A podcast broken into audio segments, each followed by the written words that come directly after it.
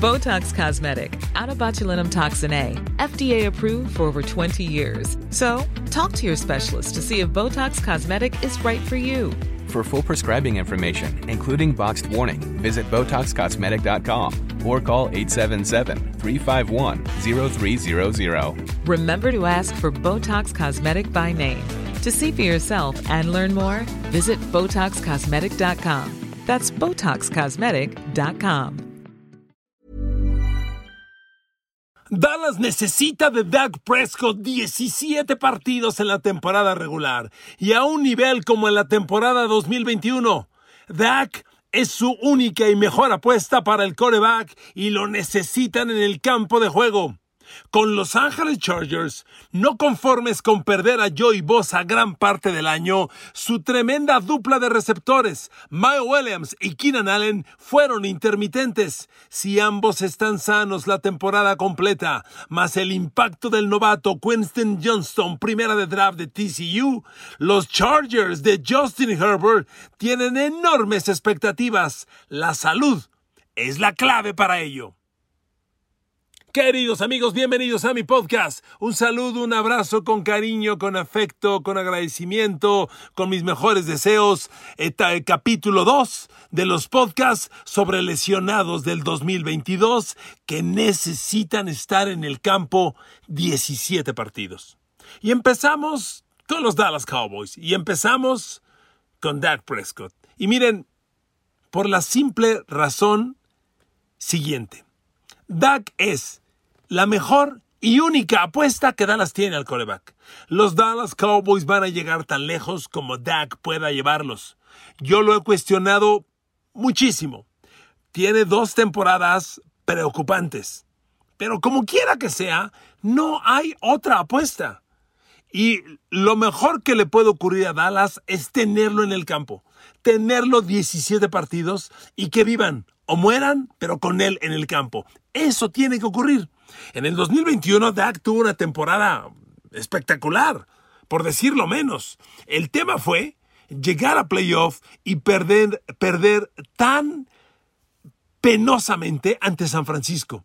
Con aquella serie ofensiva que se les acabó el tiempo y que Dak se equivoca dándole el balón al centro en lugar de al oficial para parar el reloj. Fue muy desafortunado. Fue un mal manejo de balón más que de Dak Prescott, más manejo del balón y del reloj, más que de Dak Prescott de la ofensiva, de Kellen Moore y de Mike McCarthy, su coach. Ahí habría que evaluar quién tuvo más responsabilidad. Pero esa temporada 2021 sería injusto etiquetar a, etiquetar a Dak Prescott como perdedor o como muy mala. A ver, les recuerdo, 2021, Dak Prescott, primero juega 16 partidos, lidera a Dallas a 11 ganados, 5 perdidos, 4.449 yardas aire.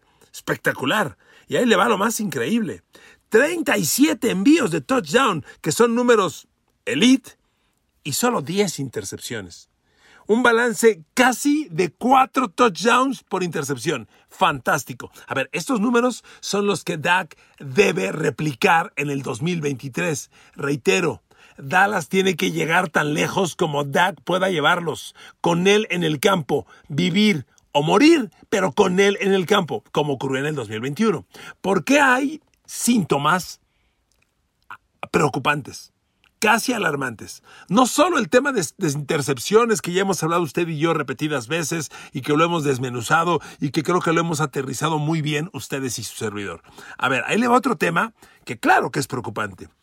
En las últimas tres temporadas, 2020, 2021 y 2022, ¿cuál es el total de partidos NFL que se han jugado en las tres temporadas? Hombre, de 17 por temporada, en tres temporadas, si Pitágoras no miente, se han jugado 21 partidos. ¿Sabe cuántos partidos ha perdido Dak Prescott de estas tres últimas temporadas? 17. Es decir, de las últimas tres temporadas, Dak se ha perdido una completita por lesión. ¿Es o no preocupante? Miren, además del tema de las intercepciones que reitero, ya hemos hablado usted y yo y hoy no voy a tocar, este tema de las lesiones es muy grave. La cifra que le acabo de dar, por supuesto que preocupa. A ver, amigos, ¿cuál es un síntoma inequívoco, inequívoco, perdón, inequívoco de la decadencia de un jugador NFL? Las lesiones. Un jugador que empieza repetidamente a lesionarse y lesionarse está iniciando la curva de descenso en su carrera NFL. Inevitablemente. Y ojo, ojalá me esté equivocando, pero ¿cómo lee usted que Dak Prescott ha perdido 17 de los últimos 51 partidos? Ha perdido una temporada completa. Ahora, ¿cuál es el récord de los Cowboys sin Dak Prescott? El año pasado fue la gran nota se lesiona Dak Prescott y Dallas gana y gana y gana y gana hasta que finalmente pierde. Estuvo ausente cinco partidos, Dallas ganó cuatro y perdió uno. Muy bien. Pero ¿sabe cuál es el récord de, Dal, de los Cowboys en estos 17 partidos sin Dak en las últimas tres temporadas? Nueve ganados, ocho perdidos. Mediocridad. Eh, aunque es récord ganador, ¿a dónde vas en la NFL con una temporada de 9-8? A ver, fue el récord que tuvo Pittsburgh la temporada pasada y no calificó. O sea, un 9-8 es mediocridad pura. Por eso le digo, con Dak, con sus problemas de intercepciones, con lo que usted quiera, tiene que estar en el campo. Dallas tiene que vivir o morir con él ahí. ¿Ok? Porque hay una razón también muy evidente. La temporada pasada, a pesar de que Dallas ganó, reitero, cuatro de los cinco partidos sin Dak Prescott, evidentemente el equipo era muy corto a la ofensiva. Le voy a decir los puntos, vaya, los marcadores con los que Dallas ganó estos cuatro partidos. 20 a 17, 23 a 16, 25 a 10 y 22 a 10. Una ofensiva realmente corta. Dallas jugaba a correr el balón, a ganar con la defensa y a que Cooper Rush lanzara lo menos posible. Y encontró caminos para ganar. Cuando le pidieron a Cooper Rush que lanzara más, más, que fue aquel partido contra Filadelfia, le pasaron por encima. Pero ahí está el dato. En los cinco partidos, sin Dak Prescott, a pesar de que hubo cuatro ganados y un perdido, la ofensiva Cowboy nunca anotó más de 25 puntos. Y a ver, Dallas, compites en la división de Jalen Hurts. ¿Ya te diste cuenta? Ajá, es el gran coreback de esa división. Ya superó a Dak Prescott. Y espéreme, ahí le va otra. Una ofensiva NFL hoy que promedia 22 puntos por partido, que fue lo que promedió Dallas sin Dak en estos cinco juegos, un ataque de 22 puntos por partido no va a ningún lado en esta liga. ¿ok? Porque Dallas tuvo estos cuatro ganados, cinco perdidos. Hombre, agarró a Cincinnati en la semana 2, que arrancó lentísimo los Bengals la temporada anterior. Lo recordamos todos. Después, New York Giants. Ay, Daniel Jones. Tengo que decirles más de Daniel Jones y mi perspectiva sobre él.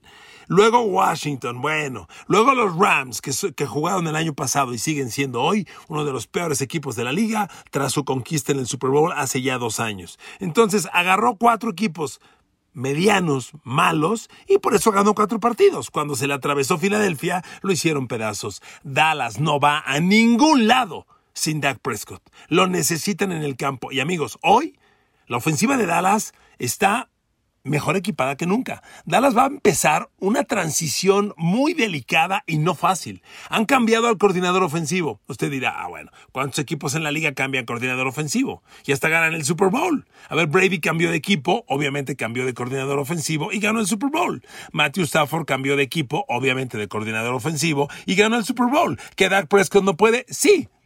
Pero es que además de eso, Dak Prescott ahora tendrá al head coach mandando las jugadas. Y ese es un asunto que Dallas se está inventando y que no está fácil y que es muy riesgoso. El pretexto es que el pretexto es que Mike McCarthy así lo hizo cuando ganó el Super Bowl con los Packers de Aaron Rodgers a Pittsburgh hace un buen rato. Mike McCarthy no manda jugadas en el campo de juego en un duelo NFL desde el 2018. Yo no digo que no pueda, que no sepa pero ya son cinco años sin hacerlo. Otra, Dak Prescott, desde que llegó a la NFL, ha tenido en el, en el chícharo, en el auricular de su casco, a Kellen Moore mandándole las jugadas. Y aunque a usted le suene ridículo, Dak Prescott, Dak Prescott está acostumbrado a que Kellen Moore, ahora sí, discúlpenme la analogía, Kellen Moore le habla al oído. El, el, el chícharo del coreback está en el casco por dentro es una bocina pequeña y, está en el oído. Entonces Dak está acostumbrado a la voz, a la cadencia, a las formas, a las claves de Kellen Moore. Y de pronto viene Mike McCarthy, porque el nuevo coordinador ofensivo de Dallas es Brian Schottenheimer, pero el que va a mandar las jugadas es el head coach, no el coordinador ofensivo. Y entonces, miren, le voy a dar un dato para que vea que no estamos hablando de una exageración. Dak Prescott llegó a la NFL en el 2016 y desde que llegó hasta la temporada pasada del 2022, quien le habló al oído en cada jugada fue Kellen Moore.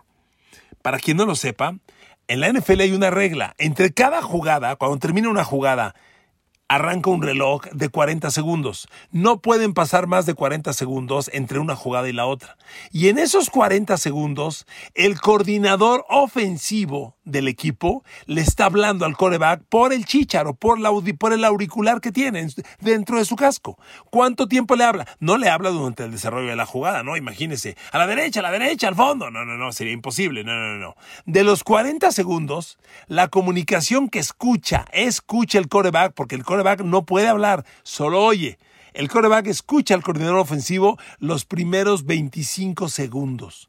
Cuando quedan 15 segundos en el reloj de 40 segundos de cada jugada, se cierra la comunicación. Y la cierra un sistema de la liga.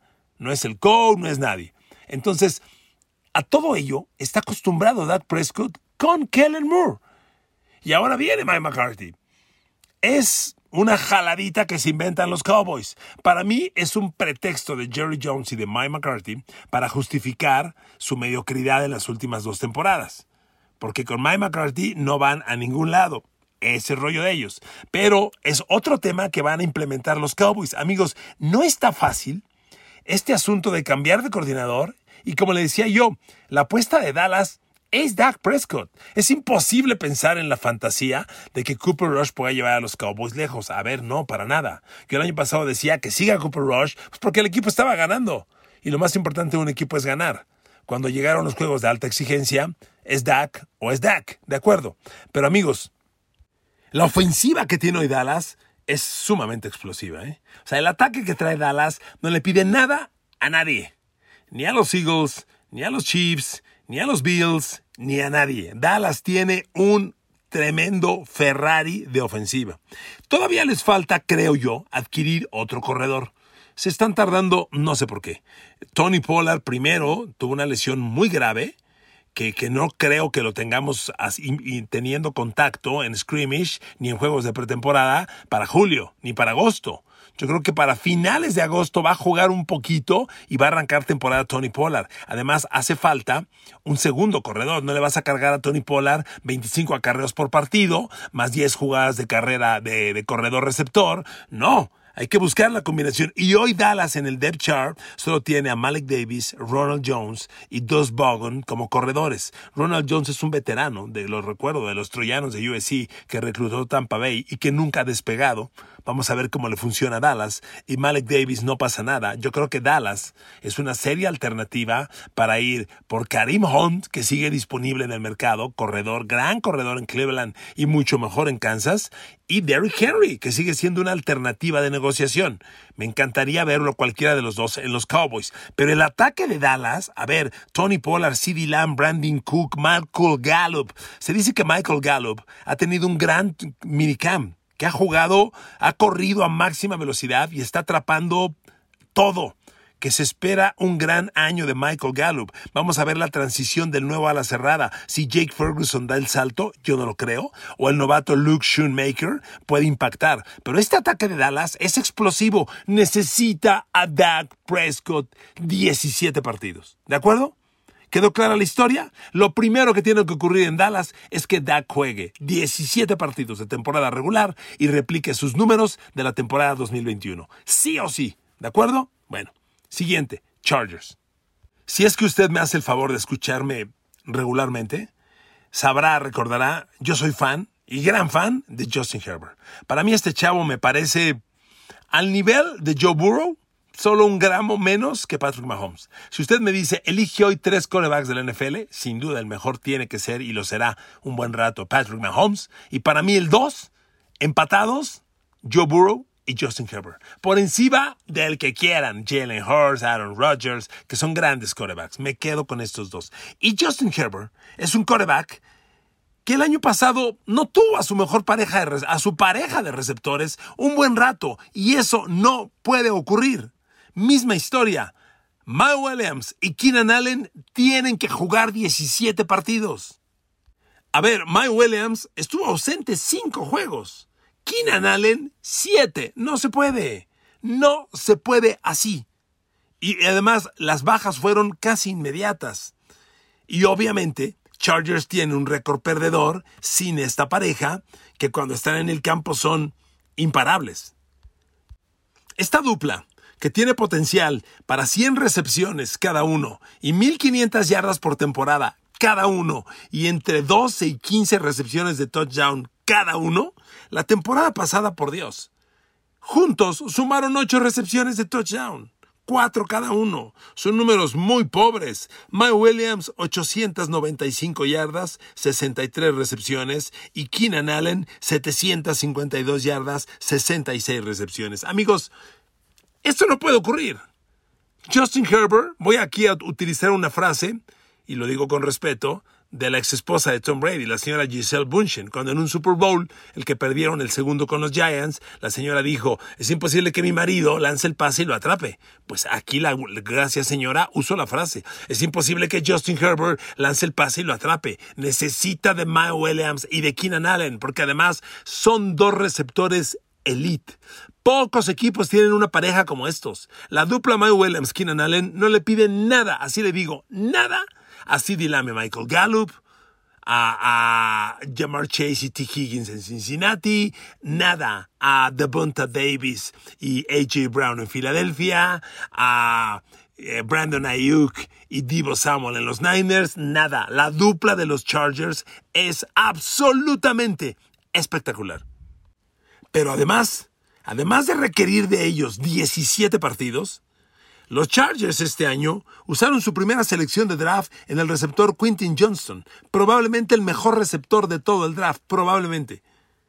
Yo veo a Quintin Johnston, ahora que está en los minicamps, he visto videos, parece el doble de Mike Williams, son idénticos receptores de un metro noventa y tres, de grandes manos, un físico espectacular. A ver, amigos, Quintin Johnston, las últimas dos temporadas, perdón, las tres temporadas que jugó en TCU, en Texas Christian, ¿sabe qué promedio de yardas por recepción tuvo? 2020, 22.1 yardas por recepción.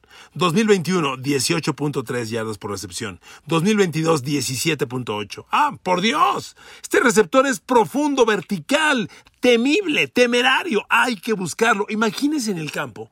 Mike Williams, Keenan Allen y Quintin Johnston. Los tres receptores juntos.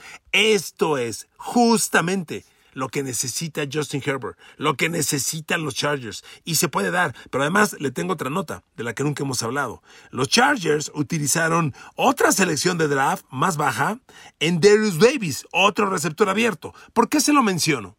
Porque Darius Davis fue la pareja de Quentin Johnson en la Universidad de Texas Christian. Fueron los dos receptores de TCU y tuvieron números espectaculares. Este Darius Davis es verdaderamente un proyectil en el campo. No tienen idea la velocidad que tiene Darius Davis. Él va a ser ya le aseguro, de hecho ya lo es, el regresador de patadas titular de los Chargers, el nuevo regresador de patadas. Lo van a poner a regresar tanto kickoffs como despejes. Se despidió de Texas Christian, terminó su elegibilidad colegial con un récord. Es el primer jugador en la historia que consigue cinco regresos de patada para touchdown y seis en total porque agregó uno en regreso de kickoff. Es fabuloso. Es de esos receptores chiquitos. Va a jugar como slot. Mide un metro setenta y dos, setenta y tres. Y es muy bueno como slot. Es esos jugadores a los que tienes que ponerle la bola en las manos dale jet sweep, dale pase escape, dale pase pantalla. Es sumamente peligroso. Entonces, Quentin Johnston, Darius Davis, Ma Williams, 17 partidos. Keenan Allen, 17 partidos. Amigos, y estos Chargers pueden volar como jet. Se los digo de verdad, pueden volar como jet. Son muy explosivos porque tienen la herramienta principal, un coreback elite, Justin Herbert, quien ya es de facto el mejor coreback en la historia de la NFL, tanto en su temporada de novato como en sus primeras dos temporadas. Este muchacho va a ser fenomenal, ya lo es, fenomenal. Y si estas armas están en el campo, perdón lo reiterativo, sanos, tiempo completo, este equipo puede llegar muy lejos, muy lejos, porque en el podcast de ayer hablamos lo que impacta en la defensa Joey Bosa, que tampoco estuvo 17 partidos debido a lesión. Si Chargers tiene equipo completo, tiempo completo, aguas. Más adelante, no mañana, pero más adelante, hablaremos en estos podcasts de lesionados 2022 que deben regresar para el 2023. Hablaremos de Rashawn Slater, el tackle izquierdo de los Chargers, que también lo perdieron. Imagínense, pierdes a Joey Bosa, a Mike Williams, a Keenan Allen y a tu tackle izquierdo, que es tu mejor liniero ofensivo.